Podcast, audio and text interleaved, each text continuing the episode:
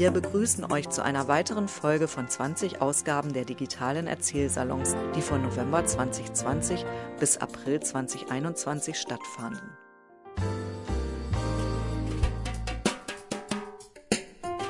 Wir, die Mitarbeiter von Rohnstock Biografien, widmen uns dem Erinnern und Zuhören. Wir schreiben Lebensgeschichten auf und bringen sie in schön gestaltete Bücher. Und wir veranstalten Projekte, in denen wir Raum für das Erzählen und Erinnern schaffen. Herzlich willkommen zum digitalen Erzählsalon, heute zum Thema Natur und Umweltschutz.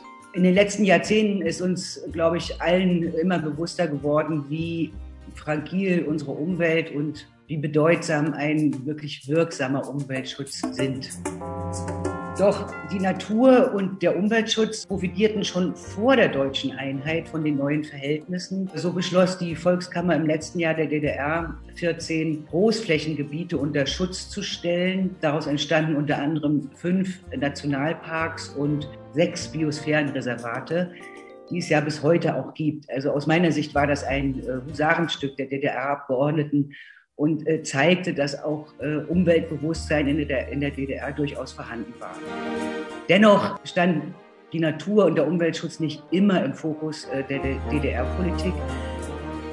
Wir wissen, ähm, auch in der Bundesrepublik ähm, ist erst in den 80er Jahren wirklich die grüne Bewegung und damit auch das Umweltbewusstsein äh, erstarkt. Wir hören heute äh, Geschichten über das Leben in und mit der Natur, über Initiativen für den Umweltschutz und haben heute eine Erzählerin und fünf Erzähler zu Gast. Ich begrüße auch ganz herzlich Johannes Leder aus Leutenberg. Ja, er ist Sohn einer Försterfamilie und Diplom-Wirtschaftsingenieur. Er wurde mit Jagd und Naturschutz groß, gründete 2015 mit anderen Mitstreitenden die Naturschutzorganisation Save Nature deren Genossenschaftsmitglied sowie Geschäftsführer er heute ist und die 2017 den Thüringer Umweltpreis erhielt. Mein Name ist Johannes Leder und ich bin Bauleiter bei den Stadtwerken hier in Jena, 33 Jahre und habe mit meinem Freund Georg Lesser zusammen die Naturschutzorganisation Save Nature gegründet und freue mich heute riesig hier dabei zu sein beim digitalen Erzählsalon. Ich möchte euch heute erzählen, was uns als doch recht jungen Verein, wir sind acht Jahre alt, mit äh, 30 Jahre deutscher Einheit verbindet. Ja, alles hat angefangen vor acht Jahren, als ich mit meinem Freund Georg einfach ein Land erkunden wollte, Indien mit dem Rucksack, so wie ihr das äh, auch alle kennt. Und ich als Sohn von zwei Förstern sehr naturverbunden groß geworden, für mich war das ein richtiger Kulturschock, als ich in Indien in die großen Städte kam. Habe den Smog gesehen, den Abfall, Plastik, die Verschmutzung und auch wie die Leute damit umgehen. Dass am Abend der ganze Müll auf einen großen Haufen gekehrt wird und dann angezündet. Dass die Regierung vorschreibt, dass Plastikmüll vergraben werden soll und dass Leute ihren Müll im Meer entsorgen, in Flüsse fahren. Das hat mich extrem schockiert und es hat uns dann zum Handeln bewogen. Deswegen haben wir ein riesiges Boot aus ähm, Müll, aus Plastikmüll gebaut und sind dann mit einem Monat lang durch die Backwaters in Kerala geschippert. Das ist ein großes Nasslandschaftssystem. Und wie es der Zufall will, wir sind ähm, losgefahren und da war ein Journalist am Rand und der hat uns rangewunken und gesagt, ey Jungs, das ist ja eine richtig coole Sache, was ihr hier macht. Und wir kamen so ein bisschen ins Gespräch. Er wollte einen Artikel über uns schreiben. Und am Ende hat er dann so gefragt, was denn die Message mit unserem Boot an die Leute ist. Und da kamen wir dann eigentlich wie so die Jungfrau zum Kind. Hey, wir müssen den Leuten ja auch was mitgeben. Und was passt da nicht besser als Safe Nature? Also haben wir eine riesige Flagge anfertigen lassen, haben die dann an unser Boot gehangen mit der Aufschrift Safe Nature und die Leute konnten das dann vom Rand ähm, des Kanals, können das sehen.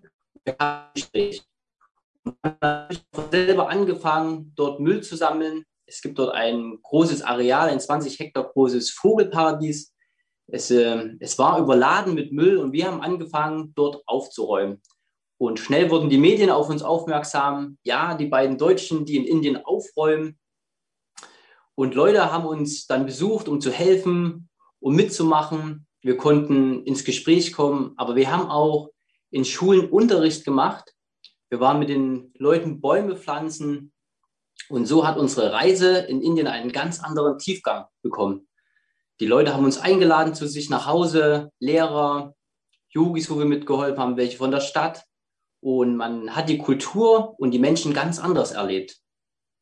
Und wieder zurück in Deutschland haben wir uns dann entschlossen, eine Naturschutzorganisation zu gründen. Ja, schnell haben wir natürlich gemerkt, dass wir für unsere Projekte kein Geld haben und uns auch die Manpower fehlt. Ja, und da haben wir uns überlegt, was kann man von der Natur nehmen und ihr auch wiedergeben. Und das waren Äpfel. Wir haben die Äpfel im Herbst von den Streuungswiesen geerntet, haben daraus Saft gemacht. Den Saft haben wir dann in Läden verkauft und den Gewinn von dem Saft, den stecken wir wieder in Streuobstwiesen oder die Projekte, die wir eben umsetzen wollen. Genau. Jetzt ist natürlich die Frage, was so ein junger Verein acht Jahre mit der deutschen Einheit verbindet. Und es hat tatsächlich auch etwas damit, damit zu tun, mit der Separation zwischen BRD und DDR. Denn wenn man zum Beispiel zu unserem kleinen Ort nach Herrstorf fährt, dann fährt man ähm, an großen Feldern vorbei. Feldern, riesige Felder mit Raps, mit Mais, mit Weizen, riesige Monokulturen. Denn damals war es üblich, dass man so effizient wie möglich Nahrungsmittel herstellen wollte. Deswegen hat man die Felder so groß wie möglich gemacht. Kleingliedrige Felder zusammengelegt, Hecken entfernt, Mauern entfernt, um so effizient Sachen anzubauen. Und nicht nur das, es waren dann auch Agrargifte, die mit auf die Felder ausgebracht wurden, Düngemittel. Ja, und das führt natürlich auch zum Insektensterben. Wir wissen alle, dass äh, die Insekten bis heute zu 70 Prozent zurückgegangen sind. Und Einstein hat schon mal gesagt, dass wenn die Biene ausstirbt, vier Jahre später der Mensch ausstirbt. Und das hat uns unser Verein auch auf die Fahne geschrieben, denn ein wesentlicher Bestandteil von unseren Projekten sind die Renaturierung von Flächen. Da haben wir zum Beispiel in Leutenberg im Ilmtal eine große Wiese gekauft mit einem, wo ein Bach durchgeht. Wir haben an diesem Bach wieder die Bäume gepflanzt, die dorthin gehören. Wir haben eine Bienenweide angelegt. Wir haben einen kleinen Sitzplatz für Wanderer angelegt. Ja, und nicht nur das, wir haben auch einen Lehrpfad angelegt in Leutenberg. Er ist in einem zwei Hektar großen Areal und dort gibt es verschiedene Ökosysteme, zum Beispiel den naturnahen Mischwald, verschiedene Hecken, Streuobstwiesen. Und dort können die Kinder die verschiedenen Pflanzen und Tiere kennenlernen. Wir haben dann Schilder angebracht mit Baumporträts und auch Sitzmöglichkeiten. Einen großen Pavillon haben wir hingestellt, wo auch eine ganze Klasse mal Unterricht machen kann. Genau. Und im Winter dann, da sind wir fleißig dran, Insektenhotels zu bauen, und die aufzuhängen, auch mit zu verkaufen. Wir haben in unserem Verein auch Imker, die dann auf die Streuobstwiesen, die wir anlegen und pflanzen, ihre Bienen stellen, dass die dann auch die Blüten bestäuben können. Und Streuobst, das ist so unsere Herzensangelegenheit. Wir selber haben schon drei große Streuobstwiesen angelegt und wir pflegen auch Streuobstwiesen. Der NABU hat mal ausgerechnet, dass von 1950 bis jetzt von 1,5 Millionen Hektar Streuobst nur noch 300.000 Hektar übrig sind. Und das hat auch etwas damit zu tun, ähm, dass in der DDR zum Beispiel das Siedlungswesen groß vorangetrieben wurde, dass äh, Städte ausgeweitet wurden. Und es gab zum Beispiel einen Emser Beschluss, der gesagt hat, ähm, dass Streuobstwiesen weggemacht werden, weil sie zu arbeitsintensiv sind. Es wurden anstattdessen Plantagen angelegt, wo schnell und effizient viel Obst geerntet werden kann. Und da mussten die Streuobstwiesen einfach weichen. Und Streuobstwiesen, das wissen wir alle, sind ein wunderbares Ökosystem und ein schützenswertes Ökosystem. Ja, und wir ähm, pflegen auch solche Ökosysteme, zum Beispiel von der Stadt Eisenach. Da haben wir eine sechs Hektar große Streuobstwiese, wo wir dann im Frühjahr die Bäume schneiden, Bäume nachpflanzen, wenn sie ausgefallen sind und natürlich im Herbst dann auch ernten, daraus diesen wunderbaren handgepressten Apfelsaft herstellen und den dann verkaufen. Und dieser Gewinn, das finde ich eben auch, ist ein schöner Kreislauf, geht dann wieder in die Natur zurück. Ja. Und um jetzt wieder so ein bisschen den Bogen zur deutschen Einheit zu bekommen, ähm, wir setzen uns dann eben für die Artenvielfalt ein, ähm, dass aus den Monokulturen kleingliedrige Flächen werden. Wir probieren Flächen zu kaufen, dort zum Beispiel auch Hecken zu pflanzen, Mauern anzulegen, dass ähm, Kleinstlebewesen wieder Möglichkeiten haben, eben dort zu leben, dass kleine Ökosysteme entstehen. Und wir haben zum Beispiel dieses Jahr uns für einen großen Insektenfonds in Thüringen beworben, wo wir eben auch Flächen kaufen wollen und die renaturieren wollen. Genau, und das ist eben das, was unser Verein sich so auf die Fahnen geschrieben hat. Und wie jeder Verein brauchen wir natürlich auch finanzielle Unterstützung und Mitglieder. Und ich wäre wirklich erfreut, wenn sich heute ein paar Leute melden. Mir schreiben einfach auf info at safenature.de oder unsere Webseite besuchen, Safe Nature. Genau, und mitmachen. Ja, vielen Dank. Günter Griebel aus Lauschach. Er war von klein auf mit dem Vater in der Natur unterwegs, ist leidenschaftlicher Jäger und seit 1964 Mitglied in verschiedenen Jagdverbänden. Ja, Jagen und Natur. Ich bin neugierig, wie das miteinander zusammenhängt. Mein Name ist Günter Griebe. Ich bin wohnhaft seit ewig, seit 72 Jahren in Lauschau und habe in dieser Zeit auch hier in Lauschau halt nur die Yacht ausgeübt. Seit ich habe eine offizielle Yachterlaubnis seit 1967 und das sind immerhin 54 Jahre. Mit der Frau Ronstock bin ich in Verbindung gekommen durch einen Stammtisch hier bei uns in Lauschau zu, zu anderen Sachen. Und ich habe mich auch, auf, weil ich ein Freund von Stammtischen bin, habe ich mich auf Stammtisch gefreut und bin nun leider das erste Mal in meinem Leben in einem Internetchat gelandet. Wer unsere Gegend hier in, in Lauschau kennt, der wird sicher verstehen, wie man im Prinzip zu Yacht kommt. Die Akzeptanz unserer Bevölkerung hier bei uns zu Yacht und zu Natur und Naturschutz ist im Prinzip eine ganz andere wie in einer Stadt. Wir können nicht aufwarten mit riesengroßen Projekten und so weiter, wie jetzt einem geschieht, aber an recht naturnah sind wir auch groß geworden. Der Unterschied halt in unserer Erziehung war der, in unserer Kinderzeit der 50er und 60er Jahre, wenn die Schule zu Ende war, sind wir raus. Und heutzutage, wenn die Schule zu Ende ist, sind die Kinder drin und mit Medien und Handys und, und so weiter beschäftigt. Dies führte unwillkürlich dazu, dass man sich nur mit mit der Yacht und Natur beschäftigt hat als Jugendlicher. Und ich möchte als erstes kurz mal den Rahmen spannen über die Yacht, wie die Yacht in der DDR organisiert war. Ganz kurz als Verständnis. Ich gehe mal davon aus, dass nicht jeder das weiß, der Zuhörer hier an unserem Stammtisch. Die Geschichte der Yacht in der DDR war praktisch folgende. Bis, ein, bis 1961 wurde die Yacht ausgeübt durch Rote Armee, NVA und sogenannte GSD-Kollektive. Natürlich unter recht widrigen materiellen Verhältnissen. 1962 gab es in der DDR in diesen Kollektiven etwa 26.000 Jäger in diesen 1200 kleinen Yachtkollektiven. Ab 62 wurden 900 Yachtgesellschaften gegründet und es waren damals 36.000 Mitglieder zu, zu diesem Zeitpunkt. Den staatlichen Forstwirtschaftsbetrieben wurde seit dieser Zeit die sämtliche Aufgaben im Yachtbetrieb übertragen. Und daraus resultierten auch die entsprechenden staatlichen Zuschüsse für die Durchführung der Yacht wie Waffen, Futter, jachtliche Einrichtungen und so weiter.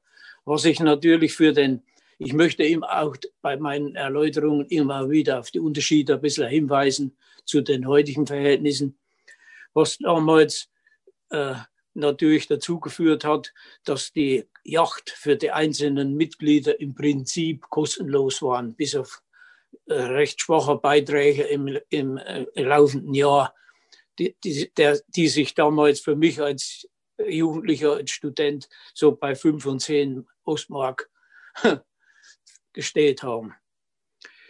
Die Yacht wurde entsprechend des, der damaligen politischen Strukturen in der DDR so auf Kreisebene, Yachtgesellschaftsebene, Kreisebene, Bezirksebene und Landesebene organisiert. Die politische Organisation der Mitglieder spielte dabei immer eine wichtige Rolle. Mitte der 60er Jahre waren 62 Prozent der Yachtgesellschaftsmitglieder in SED organisiert und ungefähr 12 Prozent in Blockparteien. An meinem eigenen Beispiel kann ich erläutern, wie sich dieser Umstand auf die einzelnen Personen so niedergeschlagen hat. Nun zu meiner eigenen jachtlichen Entwicklung und Durchführung in dieser Zeit. Wie vorhin schon in der Einleitung gesagt, wurde ich 1964 Mitglied einer Yacht, dieser Yachtgesellschaft Steinheit hier in unserer Gegend. Sie bestand damals bis 1992 aus drei sogenannten Yachtgebieten mit jeweils einem staatlich bestehenden und angestellten Yachtleiter, dessen Aufgabe die Waffenausgabe und die jachtliche Organisation war. Unsere Yachtgesellschaft hatte in dieser Zeit ungefähr in diesen drei Yachtgebieten ungefähr 32 bis 38 Mitglieder, Jäger, aktive Jäger und wir jachten, führten die Bejahung durch auf einer Yachtfläche von ungefähr dreieinhalbtausend bis 4000 Hektar. Das hat sich im Laufe der Jahre immer ein bisschen geändert. 1967 habe ich meine Yachteignungsprüfung abgelegt nach und nach einer halbjährigen Wartezeit die sogenannte Yachterlaubnis erhalten. Die Ausbildung in dieser Zeit war im Prinzip ein bisschen anders wie heute. In der, in, heute, in der, heute wird in, in, in Kurzlehrgängen, in Wochenlehrgängen meistens drei bis vier Wochen werden äh, Yachtberechtigte ausgebildet, ohne die nötige, ohne meiner, meiner Ansicht nach, ohne die nötige fachlicher Grundlagen und praxisnaher Grundlagen. Selbstredend wurde in dieser Zeit von mir eine Parteimitgliedschaft verlangt und die, die einzelnen Mitglieder mussten auch weitere Beiträge zur Stärkung unseres Staates liefern. Die eine war in, ich war in der Kampfgruppe, der, der, der Betriebskampfgruppe, andere waren Polizeihäfer es gab Mitarbeiter in Reservistenkollektiven und verschiedene ehrenamtliche Posten in den Kommunen. In unserem Jagdgebiet Lauschau waren wir zwölf Jäger und mit Sache und Schreiber sechs Doppelflinten ausgerüstet.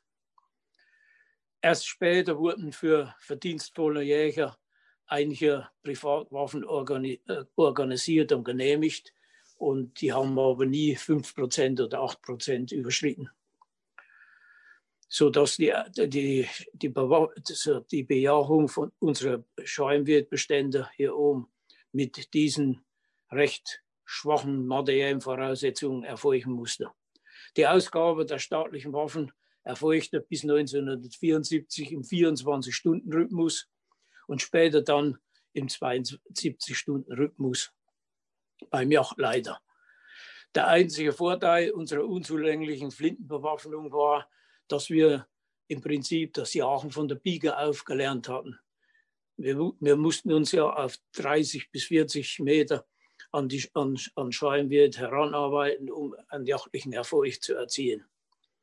Sowohl bei der praktischen zwei- bis dreijährigen äh, praktischen Ausbildung als Mitläufer in der Jagdgesellschaft, als auch später kam die Schießausbildung äh, etwas zu kurz. Waffenknappheit, Munitionsknappheit und ständige Sicherheitsbedenken und Sicherheitseinschränkungen waren dafür die Ursache. Ich, ich habe zum Beispiel erst, als ich die Yachteignungsprüfung abgelegt hatte, meinen ersten Schuss getätigt. Auch die Einzeljacht hat sich bei uns in diesen Jahren mehr im Kameradenkreise abgespielt. Große Treib- und Hetzjachten wie im heutigen Stile gab es in dieser Zeit nicht. Wir haben auch kleine Drückjachten durchgeführt, wenn der erste Schnee kam. zur Erzielung von, von unserem Schützenanteil. Und das war also im Prinzip zu, zu den heutigen Bejahungsmethoden ein, ein riesengroßer Unterschied. Im Winterhalbjahr erfolgten bei uns regelmäßige yachtfachliche Schulungen und auch die auch verbunden werden, waren mit politischen Schulungen. Wir haben natürlich diese Gelegenheiten auch für den gemütlichen Teil weitlich ausgenutzt. Die Yachtstrecken haben sich in diesen Jahren republikweit beträchtlich erhöht. 62 wurden erbracht, 2600 Tonnen Wildbrett, 72 4500 Tonnen und 1986 waren wir schon bei über 10.000 Tonnen Wildbrett angelangt. Selbstkritisch muss man feststellen zu dieser Zeit, dass die Scheinwildbestände bis zur Wende 1990 teilweise unakzeptable Höhen erreichten. Die Ursachen hierfür sind unsere unzulänglichen Waffenausrüstung gewesen und vor allen Dingen, dass Wirtschäden, die da folgerichtig entstanden sind in Landwirtschaft und Forstwirtschaft, nicht diese, weil, weil es sich um Volkseigentum gehandelt hat, nicht diese heutige Rolle gespielt haben. Zusammenfassend möchte ich ein bisschen die Vorteile und Nachteile der damaligen und heutigen Bejahung oder Yachtdurchführung erläutern. Als Vorteile sah ich immer an unsere relativ gute praxisnahe Ausbildung, dann die, die großflächige Bejahung unserer Wildbestände in der DDR nach einem Yachtgesetz und gleichen, fast gleichen Richtlinien. Sich, sicher wurde entsprechend den lokalen Gegebenheiten wurden die, die Richtlinien immer ein bisschen äh, partiziert, aber letzten Endes haben wir in der DDR nach einem Jagdgesetz ge ge gejagt. Heutzutage sieht es folgendermaßen aus. Es gibt der Bundesjagdgesetz, es gibt Landesjagdgesetze.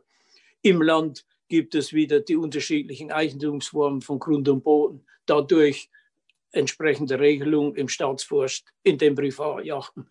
Und teilweise tun sich die, die Regelungen in den einzelnen äh, Forstwirtschaftsbetrieben auch noch voneinander unterscheiden.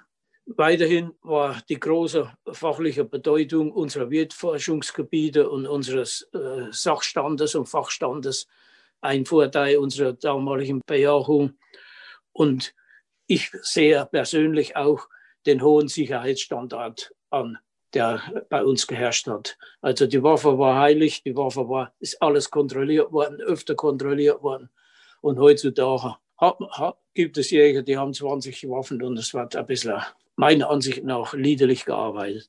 Unsere Nachteile damals waren, ich sagte schon, die waffentechnische, die, die mangelhafte waffentechnische Ausrüstung, die Beeinflussung und Kontrolle durch Partei und Staat und dass jachtliche Funktionen damals wenig demokratisch gewählt waren, gewählbar waren, sondern mehr oder weniger von Partei und Staatsführung eingesetzt worden sind. Vielleicht noch ein paar Worte zur, zu Natur- und Umweltschutz, weil das unser eigentliches Thema heute ist. Wir hatten in der, in der DDR-Zeit ist Natur- und Umweltschutz medienseitig wenig proklamiert und wenig veröffentlicht worden. Dafür ist aber meiner Ansicht nach an der Basis auch mehr und viel geschaffen worden. Und zwar ist das losgegangen in, in Schulen und, und, und, und in, in entsprechenden Kreis, Kreisgruppen es sind Kinder einbezogen worden. Es gab bei uns in Lauschau gab es Arbeitsgemeinschaften junger Ornithologen, Arbeitsgemeinschaft junger Naturforscher. Es gab junge Jachtohrenbläser. Aus diesen Ressourcen haben wir dann geschöpft später und haben Mitglieder unserer Jagdgesellschaften weitergebildet und entnommen. Auch praktisch sah es in der Natur ein bisschen anders aus wie heute, muss man sagen. Ich möchte nicht eingehen auf, auf äh, Sünden, die in der, Industrie gemacht worden sind, sondern aus, aus unserer Sicht heute.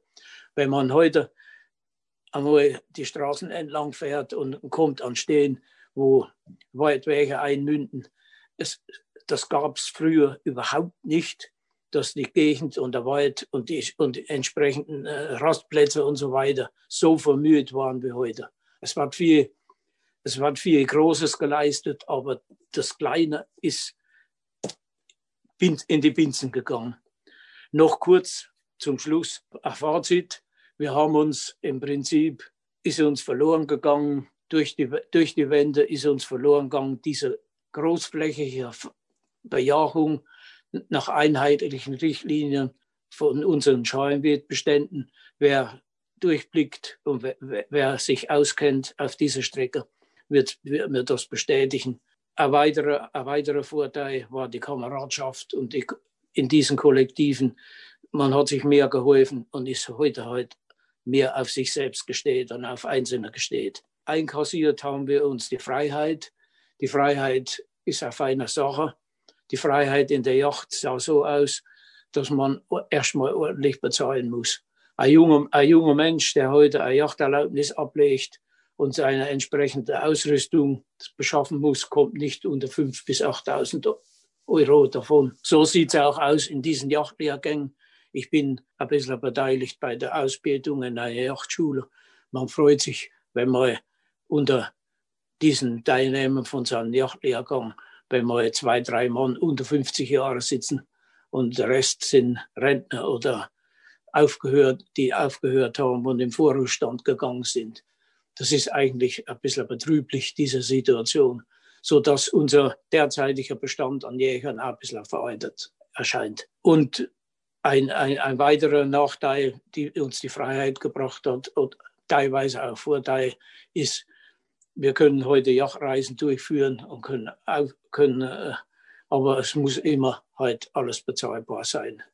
Und das hat dazu geführt, dass letzten Endes von unseren Yachtgenossen, die, die in diesen Jahren gejacht haben, weit über die Hälfte dann seit der Wende ausgeschert sind, Schluss gemacht haben und meistens aus materiellen Gründen und aus Verständnis dieser Verhältnisse. Die sind mit diesem System im Prinzip nicht mehr zurechte gekommen.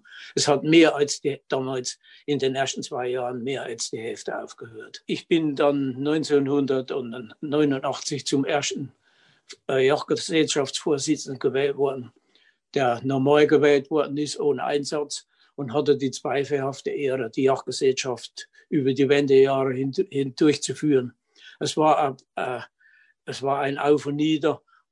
Es hat niemand so richtig durchgeblickt bis 1992 unsere Yachtgesellschaft aufgelöst worden ist.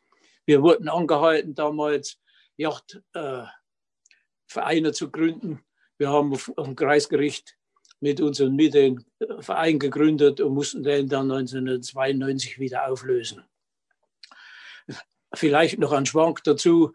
Wir waren eine recht äh, materiell gut gestellte Yachtgesellschaft. Wir hatten damals zum Schluss ein Guthaben von 36.000 Mark der DDR. Die, das hat resultiert aus Rückzahlung vom Staatsforst für Schützenanteil, für Bau von jachtlichen Einrichtungen, für Raufuttergewinnung und so weiter. So, jetzt wurde die Jagdgesellschaft aufgelöst. Ich sagte schon, die, die Vereinsgründung und Abmeldung hat noch ein paar, ein paar Rubel gekostet. Und wir saßen 1992 zur Auflösung der Jagdgesellschaft saßen wir da mit umgetauschten 12.000 bis 14.000 Westmark, D-Mark. So, was tun? Der Vorstand der Yachtgesellschaft ist zusammengetreten. Es gab die deutschen Varianten. Die Älteren wollten aufteilen, wollten teilen nach Gesichtspunkten, Zugehörigkeit und so weiter. Ich habe dann mit ein paar progressiven Vertretern in unserem Vorstand Folgendes gemacht. Ich habe für unsere 32 Mitglieder habe ich organisiert eine Busfahrt nach München, eine Tagesfahrt mit den Angehörigen, mit, mit den Ehefrauen. Alle 32 haben, durch, haben mitge sind mitgefahren. Wir haben die Yachtausstellung in Erding besucht. Alles war umsonst und anschließend haben sich alle sehr gefreut. Und wer, mich heute, wer mir heute begegnet, freut sich immer noch über diesen über diesen Schachzug damals. Danke, das war's. Ulrike Gisbier aus Baumgart. Sie ist äh, studierte Physikerin und beobachtete die Naturphänomene schon in ihrer Kindheit mit Hingabe. Sie arbeitete als Ökopädagogin, organisierte beim BUND Flussbadeaktionen in der Elbe, ist Mitglied im Pomologenverein in Mecklenburg-Vorpommern und baut nun ein Beratungsunternehmen auf. Ja, guten Abend hier aus dem Norden. Ich wohne aus in Schebendorf und ähm, habe mich hier zugeschaltet. Das ist ein kleines Dorf in der Nähe von Bützow im Norden mit nur elf äh, Hausnummern. Das soll aber nicht darüber hinwegtäuschen, dass wir auch in Mecklenburg-Vorpommern Anschluss an die große Welt haben. ich möchte gerne meine persönliche Geschichte erzählen und anhand dessen so vielleicht hier und da umweltpolitische Bezüge zur Landes-, Bundes- oder auch Europapolitik machen. So legen wir los mit meiner Kindheit. Meine Kindheit. Ich bin Jahrgang 1968. Wir sind groß geworden in einer kleinen Neubauwohnung, also so zweieinhalb Zimmer mit vier Personen und äh, draußen ein Chemiewerk vor der Tür. Meine Eltern sind beide Chemiker gewesen und dennoch auf der einen Seite von diesem Wohngebiet war Natur und deswegen haben wir so viel wie es geht als Familie draußen zugebracht. In den Sommerferien waren wir vier Wochen lang äh, beim Zelten. 1976, da war ich also ungefähr acht Jahre. Man muss sich das so vorstellen. Ähm, wir sind durch die Natur, ich habe überall große Augen gekriegt und bin mit dem Fragen nicht fertig geworden. Und es hat dann einfach dazu geführt, dass unser Vater auch angeleitet hat, dass wir Tiere oder Pflanzen oder Dinge oder Fragen, einfach offene Fragen, die draußen im Feld entstanden sind, dass wir die forschenderweise mit nach Hause genommen haben. Also es konnte dann schon mal sein, dass wir ein Spinarium gebaut haben oder mh, hm, kleinere Fische in ein Aquarium gesetzt haben und uns sozusagen forschenderweise Fragen gestellt haben. Ich, ähm, mich hat damals sehr von den, vom Hocker gerissen die Geschichte der Aale, die ja immer ins Sargasso-Meer wandern müssen, um sich fortzupflanzen. Also all diese Dinge haben mich in meiner Kindheit schon sehr bewegt. Die Fische im Besonderen. Jetzt sitze ich übrigens hier im Zimmer meines Sohnes, der hat sich auch Fische ausgesucht. Deswegen hier so hinter mir die Wand. Ähm, also das vielleicht zur Prägung. Eigentlich äußere Rahmenbedingungen, die erstmal nicht so aussehen, als ob, ähm, aber dennoch Möglichkeiten, viel draußen zu verbringen und sich selbst zu spüren und Forscherdrang auszuleben. Und ähm, das dann anschließende Studium, also 1987, ähm, habe ich in, in Magdeburg begonnen, Physik zu studieren. Ähm, Ende der 80er Jahre gab es schon, wie formuliere ich das jetzt so, dass gut, also es, es gab schon eine relativ offene Situation auf oder Möglichkeiten, offen, kritisch äh, Dinge zu benennen oder ähm, auch Fragen zu stellen. Also ich, ich glaube, ich war sehr naiv in dieser Zeit. Wir haben dort im Studentenclub zum Beispiel auch Theaterstücke gemacht, in der wir teilweise Umweltverschmutzung in der DDR äh, offen angeprangert haben oder uns lustig gemacht haben über Zustände und uns ist nichts daraus entstanden. So jetzt mal sei mal als Beispiel ähm, äh, hergelassen. Aber eigentlich habe ich von der DDR-Umweltbewegung, die es ja in den 90er, 80er Jahren auch schon gab, damals noch nichts mitbekommen. 1987, also 89, 89 ähm, in der Wendezeit selbst wurde das, kam ja dann viel nach außen. Ne? Ich glaube, jetzt wird das Bild eingeblendet. Das, das ist ein Bild, diese Wandbemalung mit dem Wort Neues Forum. Das ist aus meinem Studentenwohnheim heraus fotografiert. Das war also eines Morgens im September dann draußen vor der Tür. Das hat uns alles sehr bewegt und wir haben auch in dieser Zeit schon im Studentenclub Feste organisiert, beziehungsweise Ausstellungen, politische Themendiskussionen. Da war das Thema Umwelt teilweise vorhanden, aber nicht nur. Es gab halt auch kulturelle Fragen oder soziale Fragen, die besprochen wurden. 1989. Das hat uns alles sehr bewegt. Ich habe übrigens auch noch alte Dokumente gefunden. Dankeschön also auch für diese Gelegenheit, hier nochmal selber in seinen alten Unterlagen zu stöbern. Das Studium der Physik habe ich zu Ende gebracht, obwohl ich eigentlich schon wusste, dass ich eher im sozialen Feld, also sozial, kulturell, bildungsbewegt weitermachen möchte und muss. Und letztlich ähm, hat eine Schwangerschaft diese Entscheidung vorweggenommen. 1993 bei der Diplomverteidigung ähm, war ich schwanger mit meiner Tochter Anouk.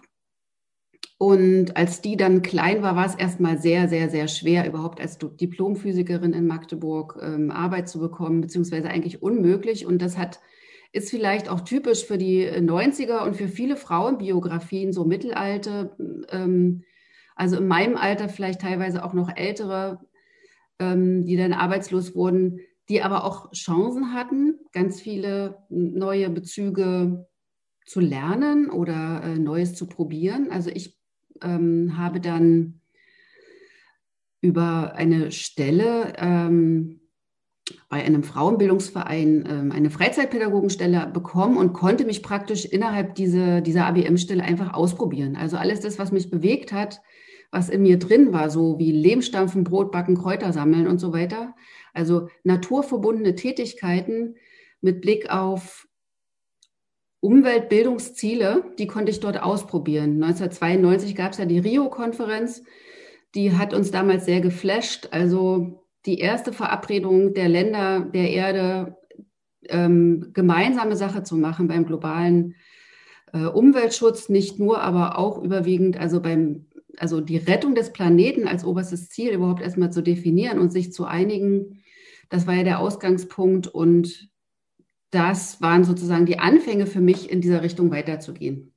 Ähm, in, in, dieser Stelle äh, gab es dann sehr großes Interesse. Also das ist nicht nur so, dass ich mich dafür interessiert habe, das zu machen in der Umweltbildung, sondern es gab halt auch, wann immer äh, so äh, eine Veranstaltung stattgefunden hat im Bereich Umweltbildung, also eine Lehmstampfaktion oder einen Vortrag über bestimmte Spielplatzplanungsmöglichkeiten oder kommunale Projekte und so weiter, gab es sofort neue Nachfragen. Das heißt, über die Nachfragen gab, also wurde in meine Richtung dann sehr, sehr stark der Bedarf äh, für Kinder- und Jugendbeteiligungsprojekte sichtbar. Das heißt, ich wurde dann Moderatorin für Zukunftswerkstätten und Zukunftswerkstätten sind ja eine Methode, soziale Fantasie in besonders gemischten Gruppen zu entfalten von Robert Jung. Auch sozusagen eigentlich passend zu der ganzen Rio und UNO-Idee, äh, äh, Menschen überhaupt an Entscheidungen teilzuhaben, die das bis jetzt nicht gemacht haben. Also in den 90ern gab es ja diesen Paradigmenwechsel von die Fachleute entscheiden, wie es weitergeht in der Gesellschaft, hin zu alle müssen mitreden, alle, die das betrifft. Also alle politischen Entscheidungen müssen auch von denen mitgetragen werden, die am Ende die Nutzenden sind. Aufgemuntert durch diese große Nachfrage, durch diese große Nachfrage habe ich mich selbstständig gemacht, 1996 in etwa, habe mit Freunden die Bürogemeinschaft Terracon und das Projekt Sinnflut gegründet.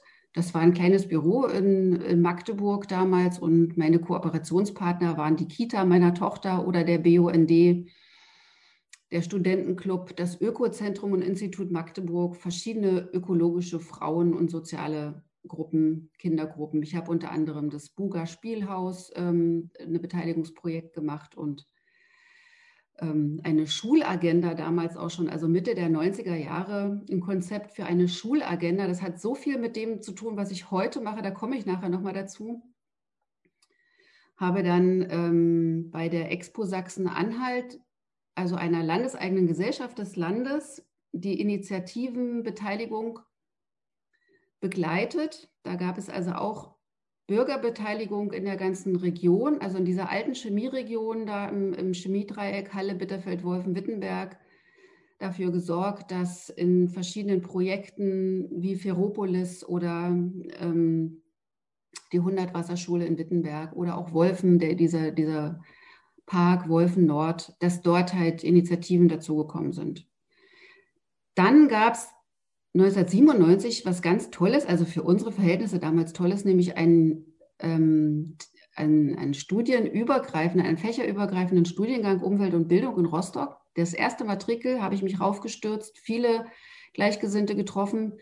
Diesen Studiengang gibt es heute noch. Und ich war im BUND-Landesvorstand mal kurz. Die Bilder, ich weiß nicht, die sind jetzt eingeblendet, zeigen hier ähm, das Elbebaden 1997. Damals noch mit Ernst Paul Dörfler, der ja auch im Steckby Löderitzer Forst, das wurde vorhin in der Vorrede von Frau Denisow auch schon gesagt, ne, die, die Gründung der nationalen Naturlandschaften 1991 in dem Nationalparkprogramm.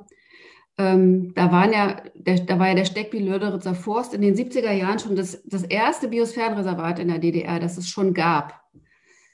Und dort haben wir diese Elbe-Badeaktion sozusagen, da habe ich dran teilgenommen. Also eigentlich hat die Ernst-Paul Dörfler organisiert. Und Roberto Eppler hat dann dort damals gesagt, 2002 ist der erste Tag, wo wir wirklich offiziell, also wir haben das ja damals noch ähm, inkognito gemacht. Wir durften das eigentlich nicht. Wir haben also eine pressewirksame ähm, Aktion gemacht. Paul Dörfler hat dann auch Die Wunder der Elbe geschrieben, ein schönes Buch über, über verschiedene Zugänge überhaupt zum Ökosystem Fluss. Und fünf Jahre, seit, seit 2002 gibt es jeweils internationale Flussbadetage, europaweit. Genau. 1999 wurde ich dann, also ich war immer noch zu dem Zeitpunkt mit meiner kleinen Tochter alleinerziehend ähm, und ähm, freiberuflich. Das hat dann einfach ein bisschen die Grenzen gesprengt. Ich, bin, ich habe einen Arbeitsjob angenommen in der Spielemma eine Art Kinder- und Jugendfreizeiteinrichtung für, 0, für, für 8- bis 14-Jährige und habe dort vor allen Dingen im Bereich Kinderrechte gearbeitet, Ausstellungen organisiert, auch große Demos in Magdeburg zu dem Thema und äh, bin mit meinen äh, Kinderladen Kindern nach Mecklenburg-Vorpommern gefahren, um dort in Hermannshagen ein Projekt kennenzulernen, in dem ein Gutshaus wieder aufgebaut werden sollte eine Außenstelle 1999. Dort habe ich meinen zukünftigen Mann oder jetzigen Mann kennengelernt, der dort als Freireisender unterwegs war. Das sieht man hier schön, diese vielen Menschen, die da auf dem Bild sind, das sind äh, überwiegend reisende Gesellen. Und zwei Jahre später sind wir dann dort zusammen hingezogen. Ich habe versucht, eine Arbeit zu bekommen und das ist gelungen. Ich war von an äh, Kinder- und Jugendbeteiligungsmoderatorin beim Jugendmedienverband in den Büros in Wismar und Bützow und hatte dadurch richtig super Gelegenheit, das Land kennenzulernen und bin so sehr, sehr viel rumgekommen. Also wir haben den Umweltbildungstag des Landkreises mehrfach gemacht. Wir haben die erste mobile Mosterei des Landes mit Fördermitteln von der Stiftung NOE gekauft und sind damit los über Land, um unseren Gutshausaufbau zu finanzieren.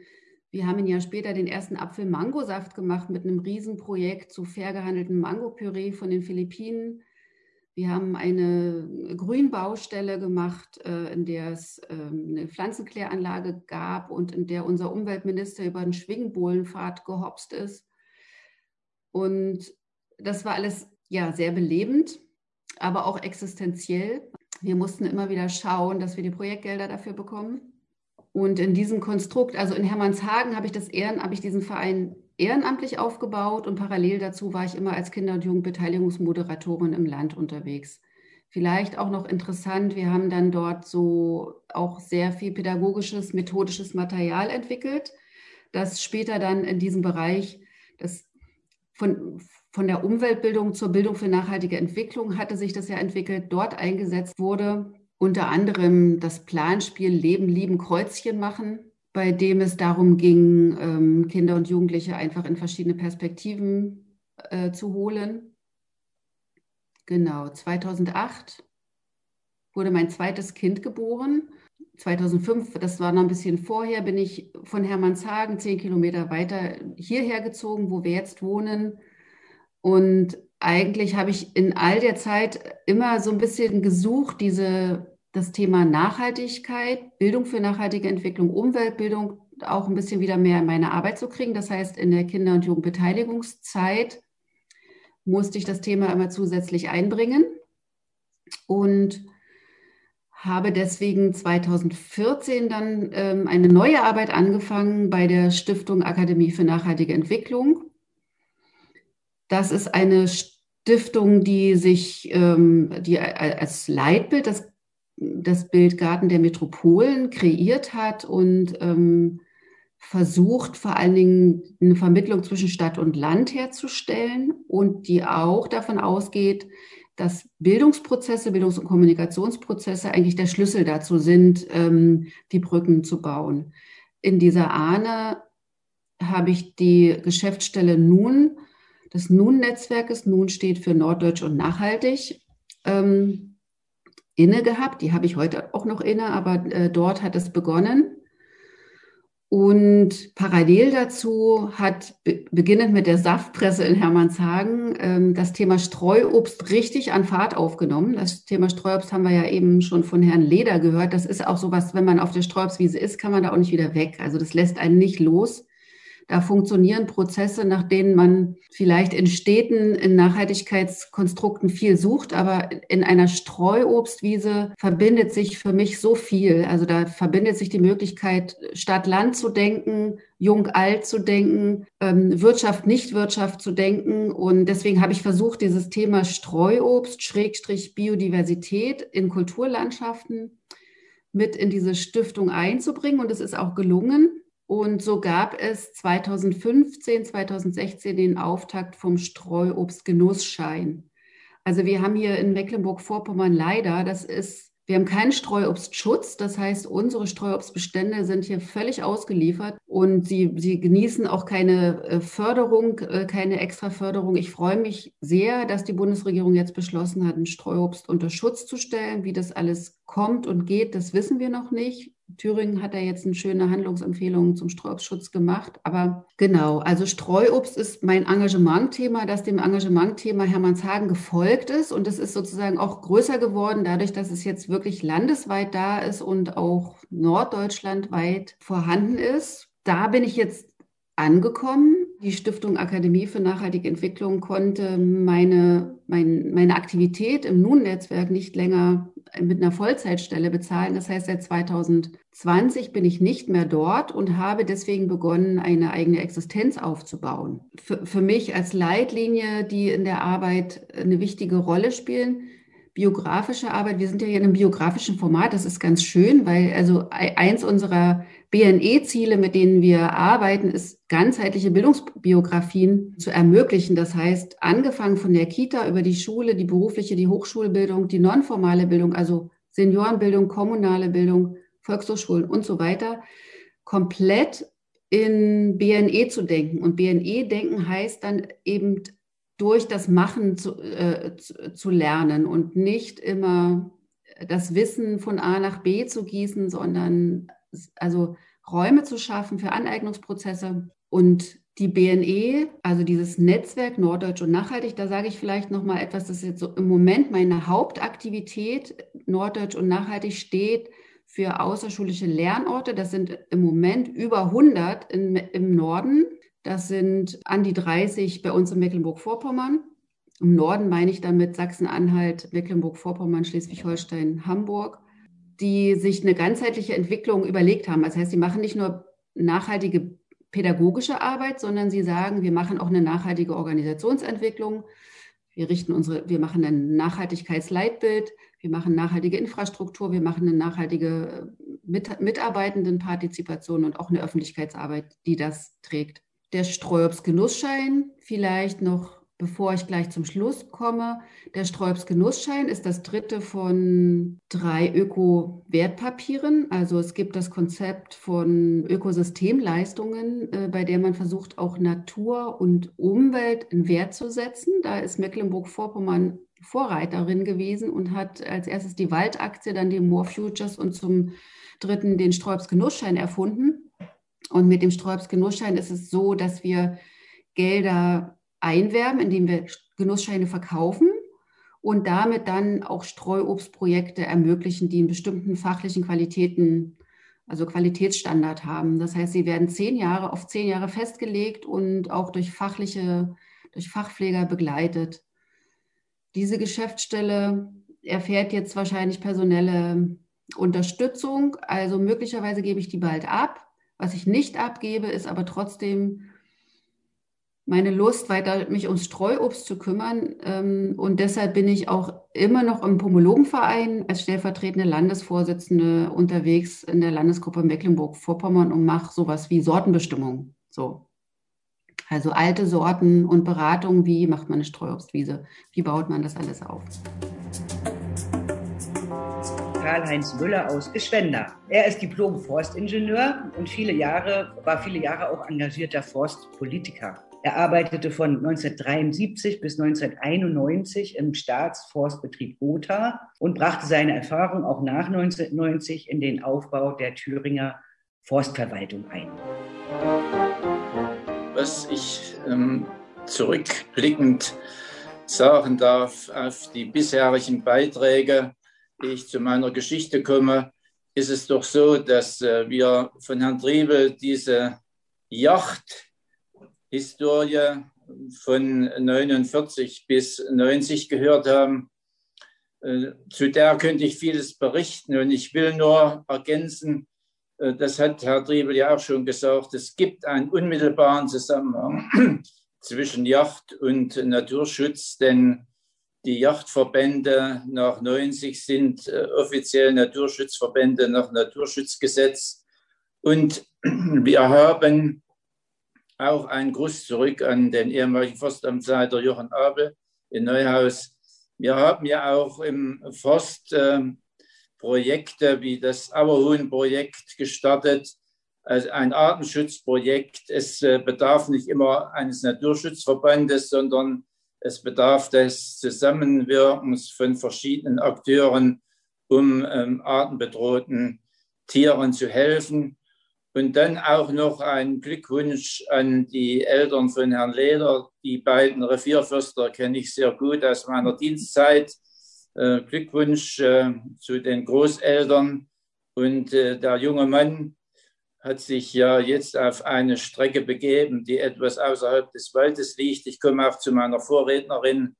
Wenn ich als äh, Förster und Jäger das beurteile, dann sind mir die Pomologen und die Streuobstwiesenbetreuer die liebsten. Denn was auf der Streuobstwiese übrig bleibt, was nicht aufgesammelt wird, finden dann die Rehe und die Wildschweine. Und äh, damit ist auch unserer Natur ein Stück Gutes getan. Jedenfalls nochmal Kompliment für die Auswahl der Akteure.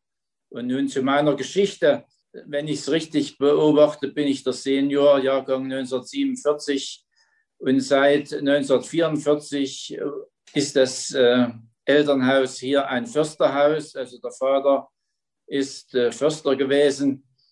Und deshalb äh, sei mir auch gestattet, ein paar Jahrzehnte zurückzublicken, äh, denn äh, wir hatten in den 50er Jahren, als ich Kind war, nicht diese goldenen Zeiten, die es heute gibt. Ganz einfach gesagt, Nachkriegszeit, schwierige Zeit und es gab auch wenig Holz zu der Zeit. Und äh, ich kann mich noch genau entsinnen, wie damals äh, Holz gesammelt wurde, wie Holz gemacht wurde mit Schrotsäge und mit Axt und wie die Waldarbeiterinnen, die Pflanzfrauen, die kleinen Bäume in die Erde gebracht hatten, wo sie vorher mit schwerer körperlicher Arbeit äh, Pflanzlöcher oder Pflanzstreifen hacken mussten. Das hat mich auch bewogen, in den 50er Jahren mich zu, dafür zu begeistern, für die Forstwirtschaft, natürlich auch vom Vater mit angetrieben.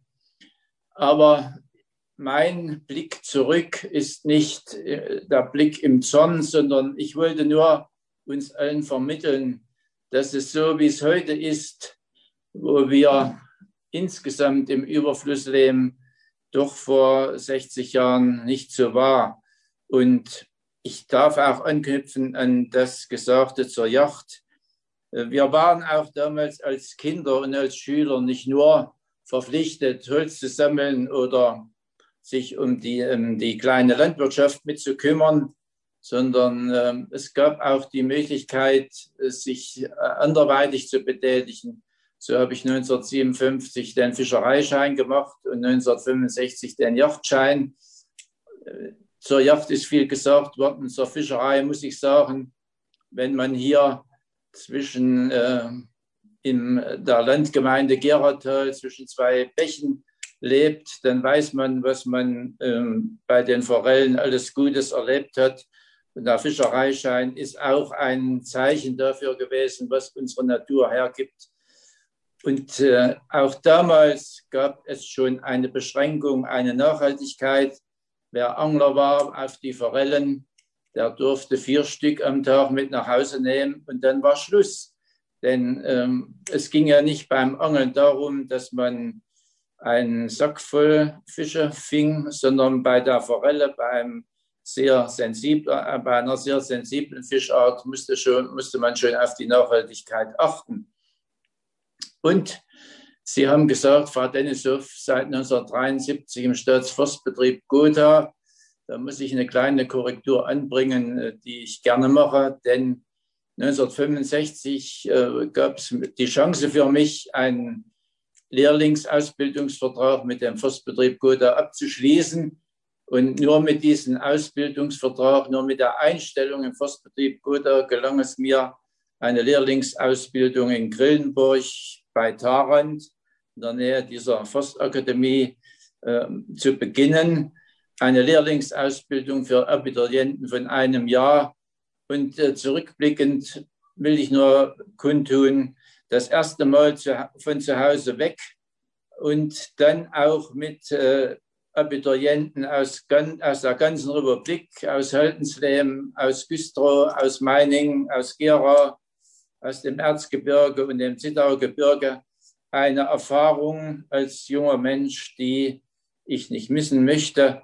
Zudem war die Lehrlingsausbildung auch dadurch geprägt, dass wir die Fahrerlaubnis mit dem LKW machen konnten. Und am Tag der Zeugnisübergabe war es auch ein besonderer Tag. Grillenburg liegt in der Nähe zur tschechischen Grenze. Und äh, 66 war ja ein Fußball-Weltmeisterschaftsereignis äh, das Wembley-Tor von äh, London konnten wir live erleben im tschechischen Fernsehen. Und äh, daran erinnert man sich noch. Die Ausbildung in Grillenburg war wichtig und gut. Jedenfalls ging es dann, sollte es weitergehen beim Studium in Tarant. Es gab aber zu viele Bewerber für den Studienjahrgang ab, äh, 6, ab, 65, ab, 65, ab 66, sodass ich ein Jahr weiter weiter zwischenlegte. Und äh, an dieser Stelle will ich nur betonen, als Abiturient, als Jungfacharbeiter war es richtig oder es war ja unumgänglich, dieses Jahr zu überbrücken. Aber für mein ganzes Berufsleben habe ich in dem einen Jahr als Arbeiter gemerkt, wie schwierig es ist, sein täglich Brot zu verdienen. In, in die, die Weltarbeit ist keine leichte Arbeit, wie viele andere auch, aber tagtäglich an der frischen Luft bei Regen und Schnee und Sonnenschein ist das eine Erfahrung, die für mich auch prägend war und die Achtung auch vor den arbeitenden Leuten äh, sehr stark gehoben hat. Jedenfalls gelang es mir nach einem Jahr weiter weiter, dann ab 1967 in Tarant zu studieren. Tarant ist ja eine Forstakademie, die Anfang des 19. Jahrhunderts von dem äh, Forstwissenschaftler Kutta aus Thüringen gegründet wurde. Die Sachsen haben profitiert, dass unser Kutta hier in diesen Fürstentümern keine Anstellung mehr fand und äh, seine Lehr sein Lehramt in Tarant aufgemacht hat. In, während des Forststudiums in Tarant gibt es mehrere Erfahrungen. Eine Erfahrung ist, dass wir damals schon sechs Vietnamesen und einen äh, Kollegen aus Kenia mit im Semester hatten. Das hat doch schon einen gewissen Blick auch in die Welt hineingerichtet. Sie wissen damals politische Umstände, Vietnamkrieg äh, und anderes, andere Auseinandersetzungen auf der Weltebene haben doch auch einen gewissen Zusammenschluss mit den vietnamesischen Semesterkollegen gegeben und auch Erfahrung gebracht. Abschluss 1971 als Diplom-Forstingenieur. Und dann hatte ich schon einen Arbeitsvertrag mit dem Forstbetrieb Ilmenau. Auf einmal sagte Professor Brien, Herr Müller, Sie müssen einen jungen Kollegen von Ihnen ersetzen, der das Forschungsstudium nicht antritt. Und äh, es ging um ein Forschungsthema Rotwildschälschäden, ein Thema, das schon 200 Jahre alt war und wo jede, in jeder Periode versucht wurde, diese Frage der Waldbeschädigung durch Rotwild zu klären. Jedenfalls habe ich zugesagt und auch zwei Jahre dort, glaube ich, mit Erfolg mich angestrengt, äh, neue Wege einzuschlagen. Dann kam eine böse Erfahrung, um Exmatrikulation während des Forschungsstudiums aus politischen Gründen. Die Stasi hatte da einige Haare in der Suppe gefunden und ich musste aus Tarant weg im Mitte 1973 und habe es geschafft, mit Hilfe wieder im Forstbetrieb Gotha Fuß zu fassen eine Zeit, die nicht einfach war, aber doch auch Erfahrung brachte. Aber diese schwierige Zeit äh, konnte doch gekrönt werden durch Heirat meiner Frau Barbara und äh, im Nachgang der, der 70er Jahre dann durch zwei Kinder, auf die wir gemeinsam stolz sind. Jedenfalls ähm, der, der Wiederbeginn in Gotha war nicht einfach und äh, ich bin auch heute noch dankbar, dass der damalige Direktor Manfred Theodor mich nicht als Aussätzigen betrachtet hat, sondern mir eine Chance gegeben hat. Im Forstbetrieb Gotha selber war ich nicht ein Mann für den Wald zuständig, sondern für die Technik.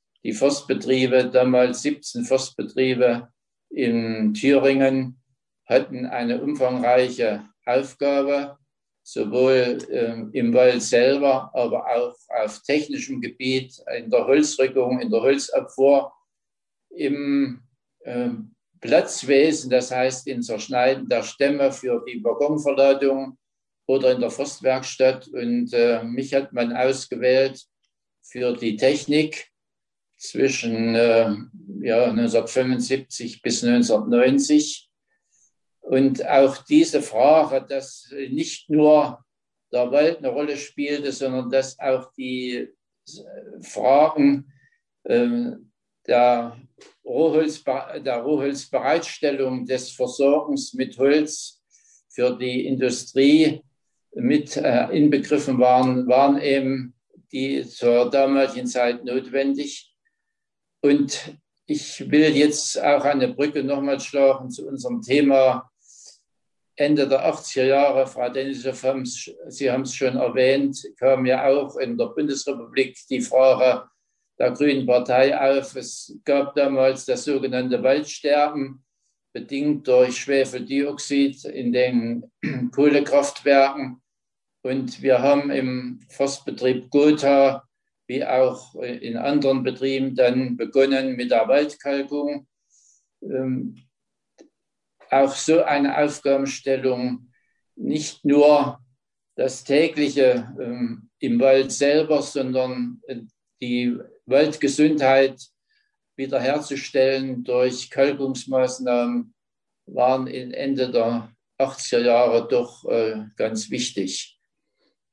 1990 ging es darum, nach ähm, 40 Jahren Zentralgewalt eine Länderstruktur wieder aufzubauen, beziehungsweise aus dem Volks, sogenannten Volkswald wieder eine andere Waldstruktur herzustellen. Und ich habe äh, gemerkt, dass auch wenn man Förster ist, nicht nur die Fragen der Forstwirtschaft eine Rolle spielen, sondern in meinem Heimatort auch die Fragen der Kommunalpolitik und seit 1990 bin ich im Gemeinderat hier tätig. Jetzt ist bald Schluss, aber ich kann Ihnen sagen, ein Stück weit ähm, Beruf und äh, Kommunalpolitik oder Ehrenamt bringen einen schon zu einer Befriedigung. Und dass ich dann 1991 in Erfurt angefangen habe im Ministerium mit dem Aufgabengebiet Forstpolitik, Yacht und Fischerei.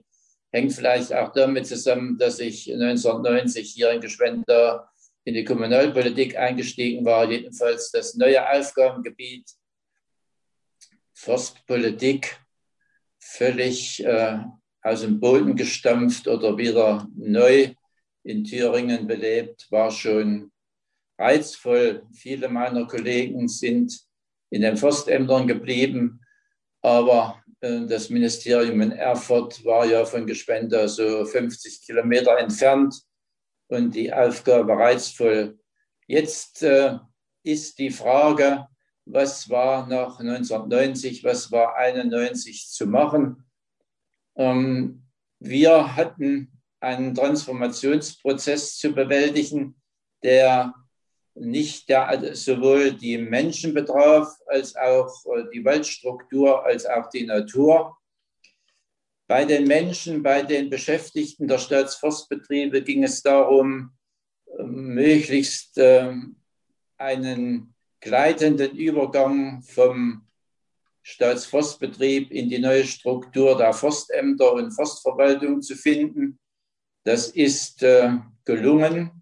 Es gelang aber auch mit Hilfe der Bundesregierung und der Politik über Arbeitsbeschaffungsmaßnahmen das Rennsteig-Projekt ins Leben zu rufen. Ein Projekt von Eisenach bis nach Bad Lobenstein, wo der Kammweg des Thüringer Waldes und des Thüringer Schiefergebirges wieder hergerichtet wurde und auch eine touristische Attraktion geworden ist. Wir mussten in diesem Transformationsprozess das Waldeigentum neu ordnen und es ging darum, dass der sogenannte Volkswald aufgesplittet wurde in Staatswald, in Privatwald, in Körperschaftswald. Es wurden Inventuren gemacht und ähm, es wurden dann natürlich die notwendigen Maßnahmen eingeleitet. Auf mein Referat fielen die Fragen des Privat- und Körperschaftswaldes, Körperschaftswald gleich Kommunalwald der Städte und Gemeinden. Und ich muss sagen, eine Aufgabe in der obersten Behörde war nur leistbar, wenn ein entsprechendes Team, ich hatte etwa zehn Mitarbeiter, sich bereit fand, für neue Aufgabenstellungen tätig zu werden und den privaten und körperschaftlichen Waldbesitzern zu helfen. Geholfen haben wir mit Fördermaßnahmen in verschiedenen Richtungen. Äh, zwischen 1992 und 2005 ein jährliches Fördervolumen von etwa 60 Millionen erst D-Mark und dann vielleicht 40 Millionen Euro. Eine Frage will ich hier noch herausheben. Wir hatten ja zu DDR-Zeiten auch Großbetriebe in der Landwirtschaft, Tierzuchtbetriebe, Neustadt-Olla, ein republikweites Problem 600 Hektar Waldschäden durch Gülleeintrag. Und es ist gelungen, jetzt den ehemaligen privaten Waldbesitzern wieder 600 Hektar Wald aufzubauen. Nach 30 Jahren, wenn Sie nach Neustadt-Olle fahren, finden Sie Laubmischwälder, äh, die doch äh, ihresgleichen suchen. suchen. Und jetzt noch äh, zur aktuellen Situation im Wald was äh, bisher schon berichtet wurde, äh, Streuobst und Yacht und all das äh, gehört ja zur Natur und zu unserem Thüringer zu unserem Thüringer Zusammenhalt. Was ist mit dem Wald los? Dann meine ich, dass wir eine, eine schwierige Situation haben. Wir müssen ungefähr 20.000 bis 25.000 Hektar Wald wieder aufforsten oder Wald umbauen.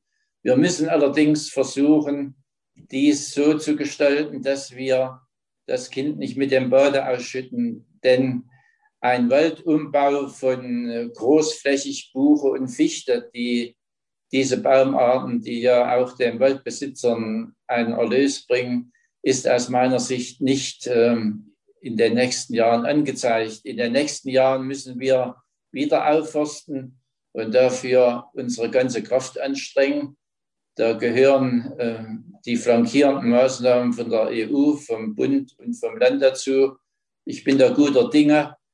Wir sollten nur aufpassen, dass wir nicht äh, das Klima überstrapazieren, sondern wir müssen das, was äh, auf Forstamtsebene, was auf Revierebene, was die Waldbesitzer zu leisten haben, flankieren. Wir müssen als Förster unterstützen. Und ich hoffe, dass wir ein gutes Miteinander finden. Jedenfalls meine ich, dass es in Thüringen gelungen ist, in den letzten 30 Jahren zwischen Forstwirtschaft, Yacht, Fischerei und Naturschutz und Artenschutz ein gutes Miteinander zu finden. Der Salon heute trägt aus meiner Sicht dazu bei, Verständnis füreinander zu haben und dogmatische Vorgehensweisen müssen wir abschütteln. Ähm, wir sollten immer auf dem Gebiet äh, arbeiten, wo wir Fach- und Sachverstand haben. Das gilt für Behörden, das gilt für NGOs. Und ich hoffe, dass wir 30 Jahre Einheit Deutschlands doch dazu nutzen, auf dem Weg fortzufahren, den wir eingeschlagen haben. Vielen Dank. Dennis Peiska aus Erfurt. Er ist studierter Umwelttechniker und war von 2013 bis 2018 Dezernent für Stadtentwicklung und Umwelt in der Stadt Jena, ist seit zwei Jahren Geschäftsführer der Stiftung Naturschutz Thüringen, die sich unter anderem der Pflege und dem Erhalt des grünen Bandes Thüringens widmet. Ja, vielen Dank und äh, schönen guten Abend auch von, äh, von meiner Seite. Und vielleicht kann ich äh, zunächst erstmal mit, ja, mit einem Dank auch an meine Vorrednerinnen äh, hier starten. Ich habe bei allen Geschichten, die ich jetzt gehört habe, ähm, ja auch eine ganze Reihe an Parallelen gefunden äh, zu dem, was ich auch erzählen äh, könnte, ganz egal, ob es um das Thema Wald und Jagd geht, die Geschichten von Herrn Müller und Herrn Griebel oder ob es um das Thema äh, BNE geht, Bildung für nachhaltige Entwicklung von Frau, äh, von Frau Gisbier, äh, wo ich so Parallelen zu meinem ja auch beruflichen Werdegang entdeckt habe. oder wenn es um die Geschichten von Herrn Leder ging, wo es da, wo er beschrieben hat, wie man eben auch vor Ort ganz konkret mit Projekten hier ja Dinge in die richtige Richtung entwickeln kann. Vielleicht ganz kurz äh, zu mir. Äh, Dennis Peisker, ich bin Jahrgang 1977. Ich bin in Jena geboren und äh, lebe auch in, äh, in Jena.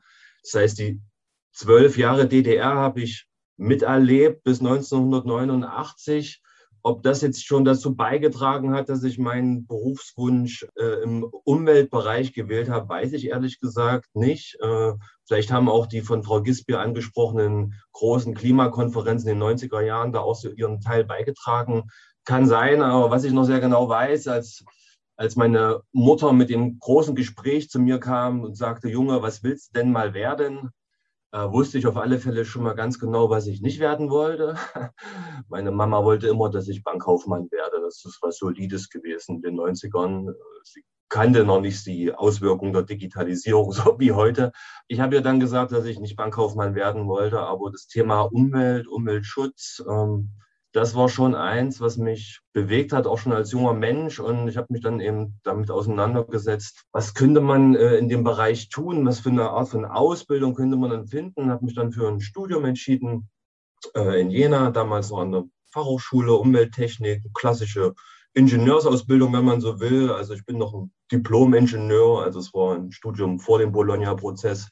Ähm, habe also gelernt, wie man Abwasser wieder reinigt oder die Luft sauber macht oder wie man äh, kontaminierte Böden äh, wieder sauber bekommt. Und äh, in der Zeit, so in den ja, Mitte, Ende der 90er, ist ja auch dieses ganze Thema Energieerzeugung immer stärker äh, äh, geworden. Äh, die Fragen, was für Alternativen gibt es zu fossilen Energieträgern.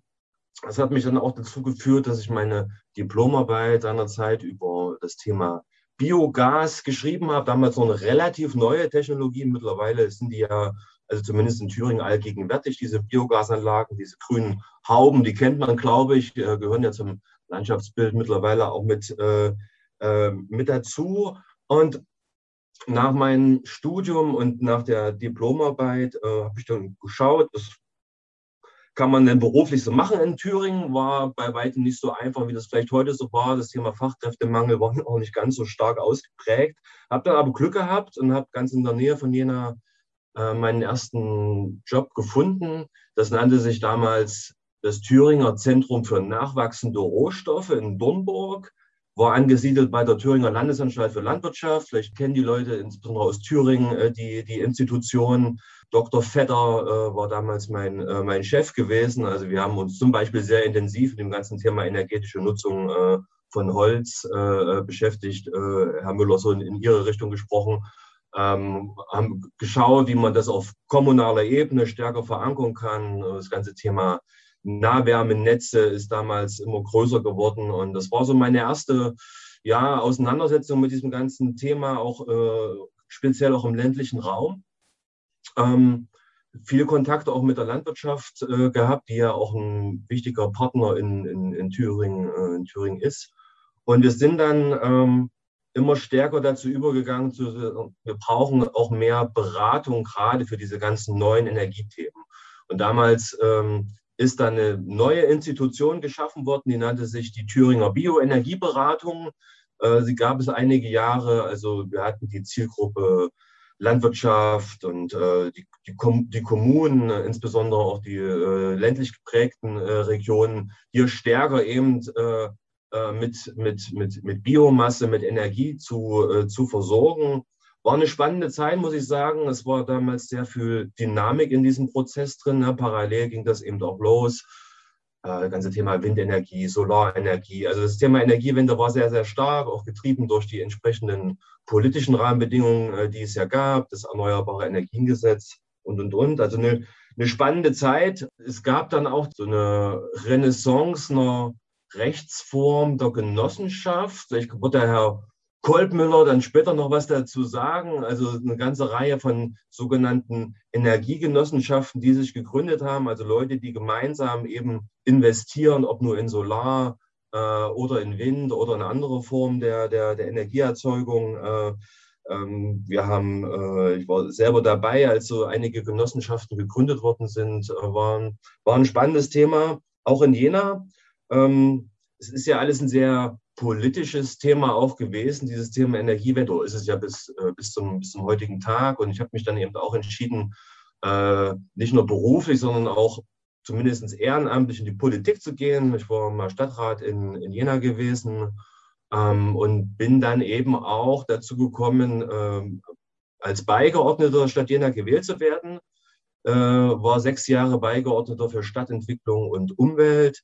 Und ähm, das heißt ja immer, die kommunale Ebene ist die entscheidende Ebene, wenn es um Themen geht wie Klimaschutz, wie Umweltschutz und äh, wie Naturschutz. Und das ist sicherlich auch richtig. Und ähm, es waren sehr, sehr spannende äh, sechs Jahre, die ich da in Jena äh, äh, bei der Stadtverwaltung äh, gearbeitet habe. Sehr, sehr, sehr facettenreich. Also die Aspekte der Mobilität, also wie organisieren wir Mobilität äh, klima- und, und, und, umweltfreundlich äh, mit dem ÖPNV, mit dem Fahrrad oder auch zu Fuß als Alternative zum Auto. Ja, ein sehr stark äh, auch emotional diskutiertes Thema in, äh, in Deutschland, ähm, wenn es um unser liebstes Kind, äh, das Auto geht. Ähm, oder eben auch, äh, wie kann man das ganze Thema Klimaschutz konkret vor Ort äh, gestalten, auch in Zusammenarbeit mit den, mit den Stadtwerken, äh, die es ja in Jena Gott sei Dank äh, gibt. Äh, das ganze Thema Klimaanpassungsstrategie ist auch immer größer äh, geworden. Also wie gesagt, sehr, sehr facettenreich. Äh, auch das Partizipations- und Beteiligungsthema, Frau Gispier, auch das hat mich sehr stark begleitet in den, in den Jahren. Und ähm, nach meinem Engagement bei der Stadt Jena bin ich jetzt seit ungefähr, na, ziemlich genau, sogar zwei Jahren, am 1. April wären es nämlich zwei Jahre, äh, angestellt bei der Stiftung äh, Naturschutz Thüringen. Vielleicht kann ich kurz was zu der Institution sagen, äh, wer, wer sie nicht kennt. Äh, die gibt es jetzt seit ungefähr ja, 26 Jahren. Äh, ist mal gegründet worden vom Freistaat, äh, klassisch als eine, als eine Förderstiftung also sprich, das Stiftungskapital wird angelegt und mit den Erträgen werden Projekte aus dem Bereich Naturschutz gefördert. Ja, so wie man das sicherlich auch aus Mecklenburg-Vorpommern und anderen Bundesländern ähm, äh, kennt. Äh, das war jahrelang der Fokus gewesen, diese Stiftung. Dann so 2010, so um die Dreh herum, kam ein neues Thema dazu und das war das, ähm, das war das Flächenmanagement. Sprich, die Stiftung war seitdem auch zuständig für die Naturschutzliegenschaften des Landes und hatte auch selber Flächen bekommen. Und die Flächenübertragung insbesondere vom Bund auf die Landesebene im Bereich des Grünen Bandes. Da gibt es ja in, so, in diversen Tranchen äh, immer mal wieder Flächenübertragung, wird gerade wieder eine äh, diskutiert, also wo der Bund unentgeltlich äh, Flächen an die Länder abgibt zum Zwecke des Naturschutzes. Sodass die äh, Stiftung mittlerweile über ein doch recht großes Flächenportfolio, insbesondere am Grünen Band, äh, äh, verfügt in, in, äh, in Thüringen. Und seit dem Jahr 2018 ist es ja auch so, dass das Grüne Band, also die ehemalige innerdeutsche Grenze, um das nochmal äh, zu sagen, ja in Thüringen als nationales Naturmonument ausgewiesen ist. Also es ist eine Schutzgebietskategorie, wo es darum geht, Naturschutz, aber eben auch die geschichtlichen Aspekte äh, miteinander in, ähm, in Einklang zu bringen. Und das ist äh, ja eine große Aufgabe, äh, die die Stiftung hier seit äh, ja, gut zwei Jahren äh, inne hat, aber auch eine, die ähm, sehr herausfordernd ist, aber auch viel Spaß macht äh, und einen natürlich auch viel, äh, sagen wir mal, durchs Land äh, bringt und auch immer mal wieder, sagen wir mal, einen ja fast schon dazu zwingt, sich mit der eigenen Geschichte auseinanderzusetzen. Ne? Denn ich, ich habe es am Anfang gesagt, ich bin in in Ostthüringen groß geworden und war zwölf Jahre alt, als es die friedliche Revolution gab. Also von der Grenze habe ich so viel jetzt nicht mitbekommen äh, als, äh, als kleiner Junge. Ähm, bin aber mittlerweile wirklich auch dankbar, dass ich mich jetzt auch beruflich auch nochmal mit diesem Thema auseinandersetzen kann. Und gerade im Jubiläumsjahr, 30 Jahre friedliche Revolution, war es ja nochmal ein großes Thema gewesen. Und ich finde es wirklich gut, dass wir hier die Möglichkeit haben, in Thüringen und mittlerweile ja auch in anderen Ländern, Sachsen-Anhalt beispielsweise, dass eben dieses Thema hier auch äh, bearbeitet äh, wird als ein, ja, als natürlich ein großes Naturschutzthema. Ähm, das Thema Biotopverbund ist so ein, so ein Stichwort, was natürlich immer wieder fällt beim Thema grünes Band, denn das grüne Band zieht sich ja nicht nur entlang der Thüringer Landesgrenze, sondern durch äh, das ganze Bundesgebiet und wenn man so will, ja auch durch ganz Europa. Denn einst war ja nicht nur Deutschland getrennt, sondern äh, auch, auch äh, Europa. Und dieses Thema, äh, wie sozusagen eine ehemalige Grenze äh, transferiert wird in einem Projekt des Naturschutzes, das ist schon sehr spannendes und hat natürlich auch andere Aspekte, äh, nicht nur des klassischen äh, Naturschutzes, sondern beispielsweise eben auch Aspekte der Umweltbildung. Das ist ja auch ein Thema, was bei uns sehr sehr stark äh, im, im, Fokus ist äh, in der Stiftung, sei es mit, äh, mit Schulklassen, äh, sei es mit Führungen oder sei es auch mit der Durchführung von freiwilligen Einsätzen. Oder wenn es auch, äh, wenn man mal vom Offenland weggeht, in Richtung Wald geht. Ja, ich habe ja die, von den beiden Herren die Ausführungen zum Wald äh, gehört und, machen wir uns nichts vor. Die Situation im Wald in den letzten Jahren, die ist dramatisch geworden. Ne? Das Thema Borkenkäfer, ist, glaube ich, äh, allgegenwärtig und natürlich auch eins, was auf den Stiftungsflächen äh, wirklich teilweise ähm, ja, vorherend gewütet hat.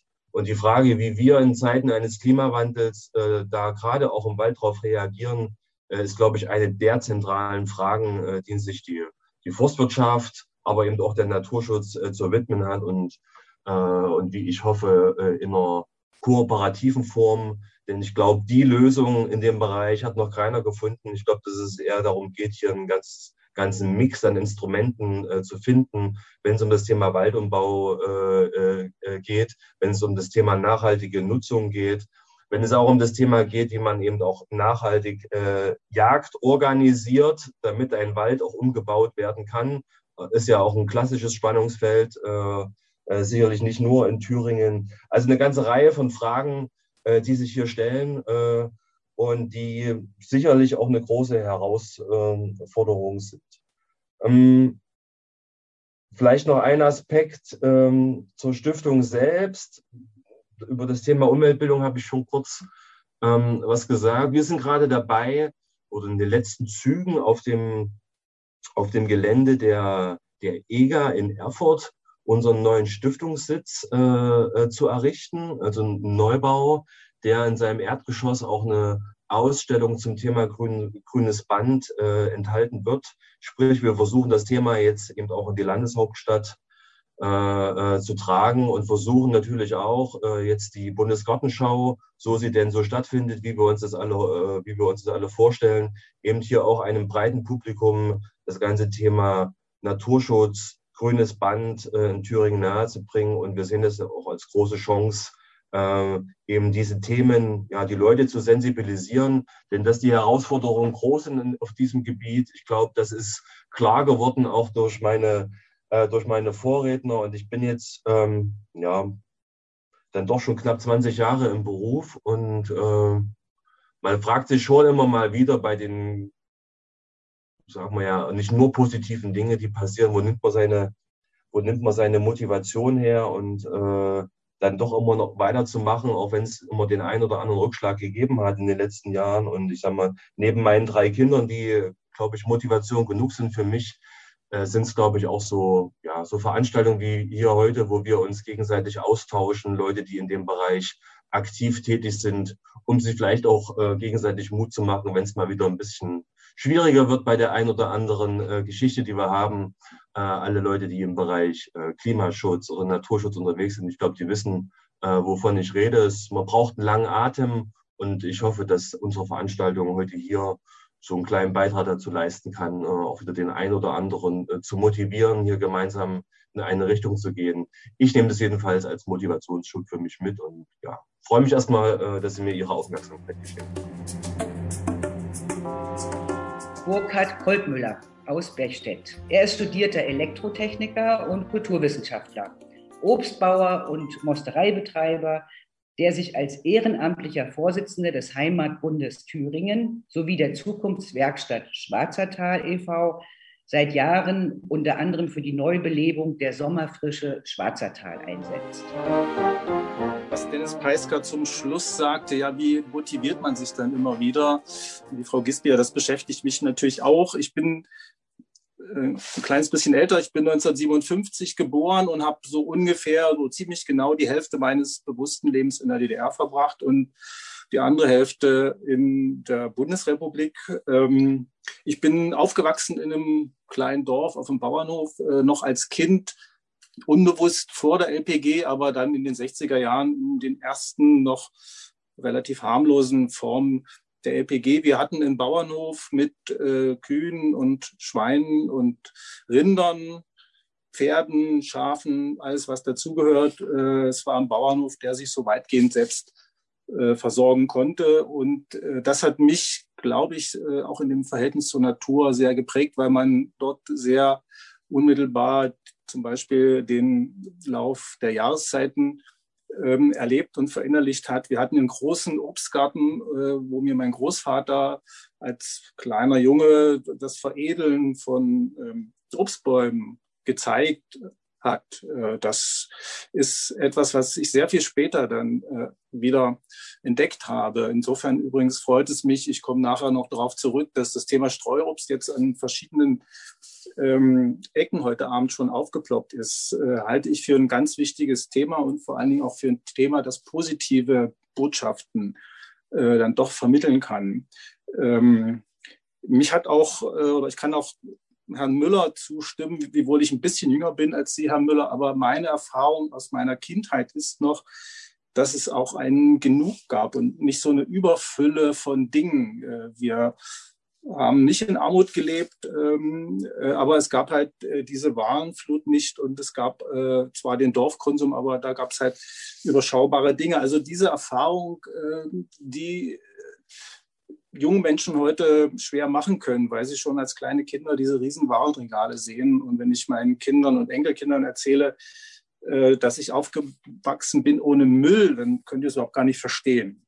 Naja, das denke ich, war eine Zeit, die mich sehr geprägt hat bis heute. Wiewohl ich dann ähm, später äh, ja, fast zwei Jahrzehnte in Städten verbracht habe. Ich habe in Ilmenau studiert, und da war das Thema Natur für mich eher, ähm, sage ich mal, ein Freiraum. Ähm, ich bin dort bei den Bergsteigern und Wanderern äh, gewesen. Wir waren regelmäßig in der sächsischen Schweiz äh, klettern und das Bofen, also das Übernachten im Freien am Lagerfeuer, was es heute, glaube ich, auch äh, richtig so äh, gar nicht mehr gibt. Äh, aber das hat mich sehr geprägt. Die Bergfahrten in die Hohe Tatra, in Rila, Pyren, Kaukasus, äh, also Natur als ein Raum für individuelle Freiheit, so in der Tradition der Wandervogelbewegung, die vor 100, 120 Jahren ja also das auch schon für sich entdeckt hatte.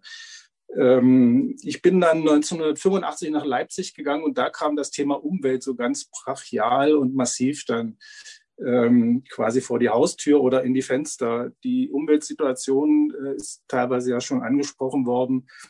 Ähm, ich glaube, Frau Gispe hatte darüber kurz geredet. Äh, in Leipzig äh, war sie, wie in vielen DDR-Städten, im Winter durch die Kohleabgase natürlich präsent. Äh, sie war äh, präsent äh, durch die Braunkohlengruben ringsrum und das chemische Industrie und das Braunkohlenwerk in Espenhain. Ähm, und 1988 ist mein erster Sohn geboren und da ergab sich auch eine neue Sensibilität für dieses Umweltthema. Und ich weiß nicht mehr genau, wann es war. Es muss in dieser Zeit gewesen sein, 87, 88, als ich äh, über Umwege durch Zufall so ein Plakat der Grünen ähm, bekommen habe. Das kennen Sie alle, die Sonne und äh, so mit Kinderschrift gemalt. Äh, wir haben die Erde von unseren Enkeln nur geborgt.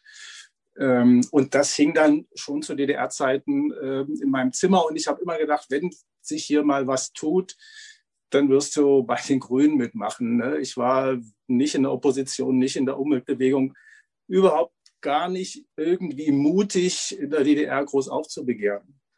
Ähm, aber als dann äh, 1989 im September diese großen Demonstrationen losgingen, war ich auch mit auf der Straße. Ähm, und das Umweltthema war eines, was ja auch dort präsent war. Es war zum einen der äh, Wunsch nach politischen Veränderungen, nach mehr Mitbestimmung, nach ähm, ja auch politischen Freiheiten.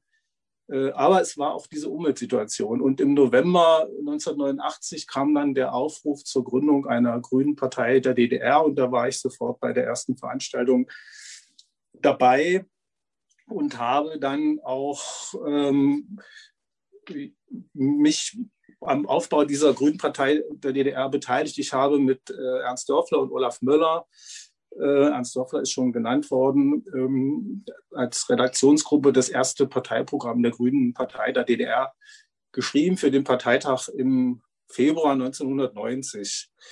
Ähm, dann kamen sehr bald äh, die Volkskammerwahlen im März mit dieser unglaublichen Enttäuschung, dass alle diese neuen Bewegungen, halt auch die Grüne Partei der DDR, die zusammen mit dem unabhängigen Frauenverband eine Liste gebildet hat und ich glaube so bei 2,9 Prozent der Wählerstimmen landete, äh, also in der Bedeutungslosigkeit letztendlich äh, versank. Das war eine ganz große Enttäuschung und ähm, war aber nicht der Grund, weshalb ich letztlich nicht in die Politik gegangen bin. Ich wollte das nicht. Also ich bin nicht der Mensch für Parteiämter. Ich bin nicht, ich würde das auch nicht ertragen, würde ich auch heute noch nicht ertragen, wenn ich sozusagen im Landtag oder im Bundestag sitzen würde. Das kann ich einfach nicht.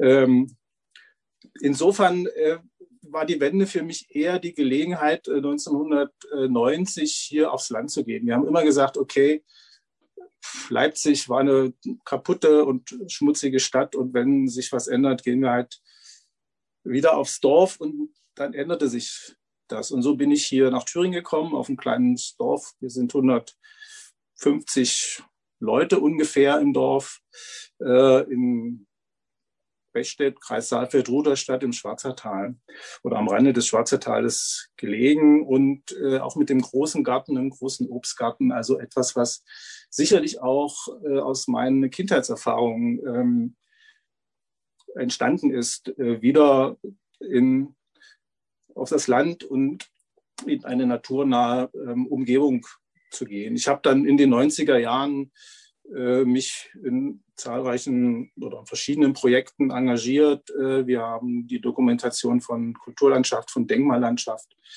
mit dem damaligen Zentrum für Thüringer Landeskultur, das war ein Verein, hauptsächlich über AWM finanziert, gemacht. Ich habe 1993 mit anderen den Heimatbund Thüringen gegründet. Das ist am Anfang schon kurz erwähnt worden. Wir haben lange überlegt, wie wir das Kind nennen. Äh, ich weiß noch wie heute, dass Ralf Uwe Beck, damals der Vorsitzende des BUND in Thüringen, dann zu mir sagte, also wir haben überlegt, Verband für Kulturlandschaft, Verband für, weiß weiß ich, damit es halt nicht Heimatbund heißen sollte, weil wir da doch eine große Distanz hatten. Und Ralf Uwe Beck sagte mir, ey, nennt das Kind doch Heimatbund, dann ist der Begriff besetzt. dann könnt ihr eure Inhalte transportieren und überlasst diesen Begriff und dieses Thema nicht den Ewiggestrigen. Und so haben wir das dann gemacht. Es hat ein Weichen gedauert, äh, aber heute, ich bin immer noch Vorsitzender des Heimatbundes, jetzt drei Jahrzehnte. Ähm, heute muss ich zumindest in Thüringen nicht mehr immer erst erklären, was ich nicht bin. Ja, dass ich also nicht aus der rechten Ecke komme und nicht nach hinten gucke und nicht ähm, zu den ewig gestrigen gehöre, weil wir hier anerkannt sind und weil wir doch eine ganze Reihe von Dingen auf den Weg gebracht, auf den Weg gebracht haben. Für mich war auch sehr prägend das, was Frau Gisbier äh, sehr eindrücklich geschildert hat, diese Rio-Konferenz 1992, die Konferenz für Umwelt und Entwicklung. Ich hatte vorher schon den Brundtland-Bericht mir angeguckt und äh, die Agenda 21 war so für uns so ein, so ein Masterplan, die Agenda für das 21. Jahrhundert. Äh, niemand hätte damals gedacht, dass äh, erstens dieser Begriff mit der Agenda 2000 und vor allen Dingen mit den so schweren Zielerreichungen so endet, will ich mal sagen. Halt. Wir haben äh, verschiedene Netzwerke, Veranstaltungen gemacht mit auch verschiedenen Partnern vom Heimatbund Thüringen mit Umweltverbänden und äh, im Bereich Umweltbildung so ähnlich wie Frau Gispier das beschrieben hat. Letztendlich haben wir sicherlich das eine oder andere bewirkt, aber wie wir am Anfang sagten, schon man muss immer dann doch ähm, auch Rückschläge verkraften. Ganz anderes Thema. Seit 2010 äh, habe ich mich dann aus verschiedenen Gründen doch wieder verstärkt dem Streuobst-Thema gewidmet. Ich habe 2012 eine Mosterei aufgebaut bei mir auf dem Hof, bewirtschafte heute Streuobstwiesen mit ungefähr 600 Bäumen, vor allen Dingen alten Obstbäumen, alte Sorten und äh, presse für die Menschen aus der näheren Umgebung ihre Äpfel zu Saft und versuche, und das funktioniert halt gut, äh, die Leute zu motivieren, wieder ihre alten Bäume wertzuschätzen oder auch neue nachzupflanzen und ähm, produziere auch jetzt äh, weitere Dinge wie Apfel, Cidre, Apfelwein natürlich und äh, natürlich verschiedene Säfte. Das ist so eine Hälfte meines jetzigen Berufslebens. Und die zweite Hälfte, seit 2011 bin ich, äh, habe ich mit äh, anderen zusammen die Zukunftswerkstatt Schwarzertal aufgebaut. Äh, der Schwarzertal, eine wunderschöne Region, äh, große Vergangenheit und nach 1990 ist das alles äh, den Bach runtergegangen, weil plötzlich die Grenze auf war und eben nicht mehr alle ins Schwarzertal fuhren, sondern nach Österreich und sonst wohin. Und da haben wir gesagt, wir wollen etwas tun gegen diesen Niedergang.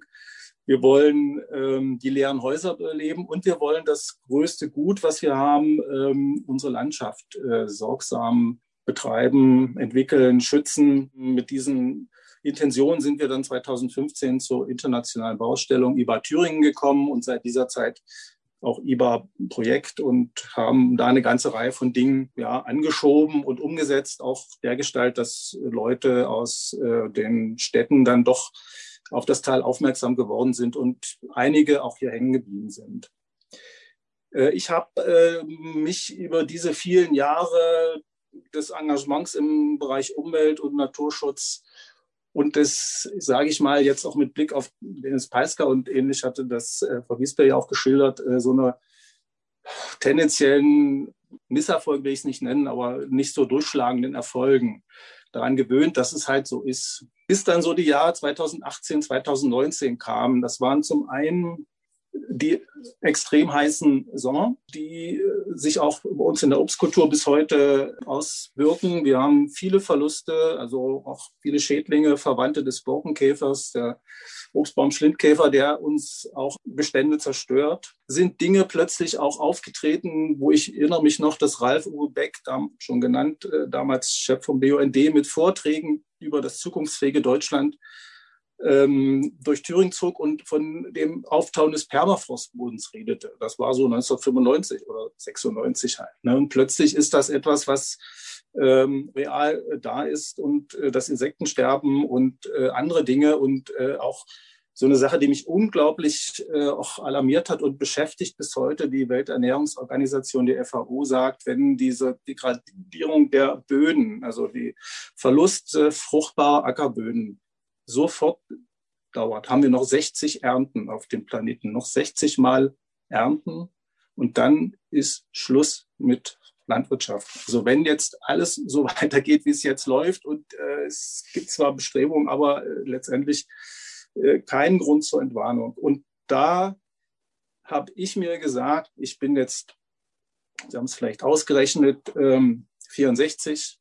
Ich habe vielleicht noch 15, vielleicht noch 20 Jahre, wo ich bewusst und aktiv was tun kann. Und äh, da möchte ich Spuren hinterlassen in eine Richtung, dass ich später, wenn ich dann nicht mehr bin, theoretisch meinen Urenkeln, Enkeln in die Augen blicken könnte. Und die Fridays for Future, diese jungen Menschen, die da dieses Thema nochmal ganz anders und mit einer Dringlichkeit und mit einer Ehrlichkeit und mit einer, äh, mit ohne, sag ich mal, politischen Hintergrundintention auf die Tagesordnung gesetzt haben, haben mich sehr ähm, angeschoben. Und wir haben jetzt ähm, im Schwarzertal einige Projekte in diesem Kontext ähm, angefangen. Schwarzer Tor for Future, CO2-neutrales Bauen. Wir werden zusammen mit dem Thüringer Umweltministerium jetzt Wasserstoffregionen, äh, auch das Thema Natur und Landschaft spielt da eine Rolle.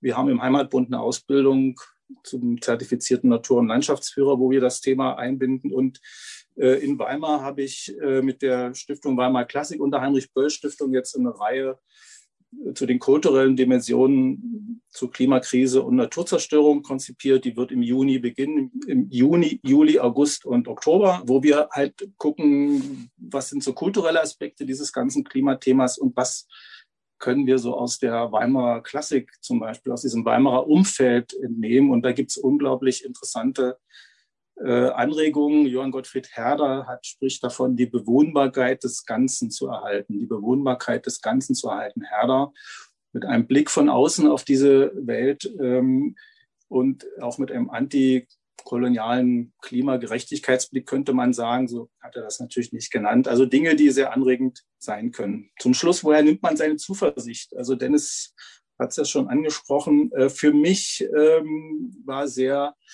ähm, motivierend oder diese Richtung, wo ich mich auch sehe, was Dennis Meadows, der große alte amerikanische Umweltforscher, der den ersten Bericht des Club of Rome geschrieben hat, sagte in einem kleinen Video, das man bei der Bundeszentrale für politische Bildung äh, äh, auf der Website äh, sich anschauen kann. Der sagt, vergesst das mit der Nachhaltigkeit, das ist durch. Wir sind in einer nicht nachhaltigen Entwicklung.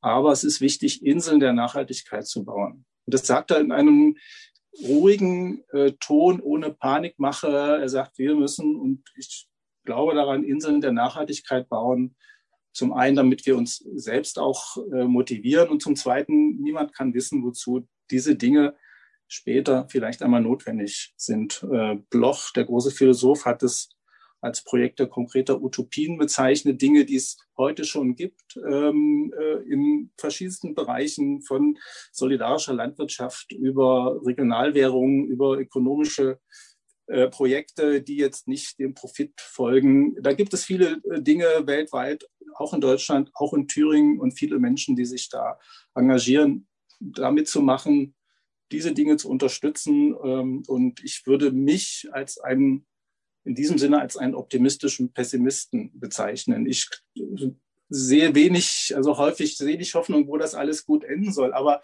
ich habe einen grundlegenden Optimismus für mich persönlich in meinem Leben, die Dinge hier vor Ort, in meinem Dorf, in meiner Region ähm, zu machen, die vielleicht das eine oder andere bewirken und die mir auch Halt und Hoffnung geben.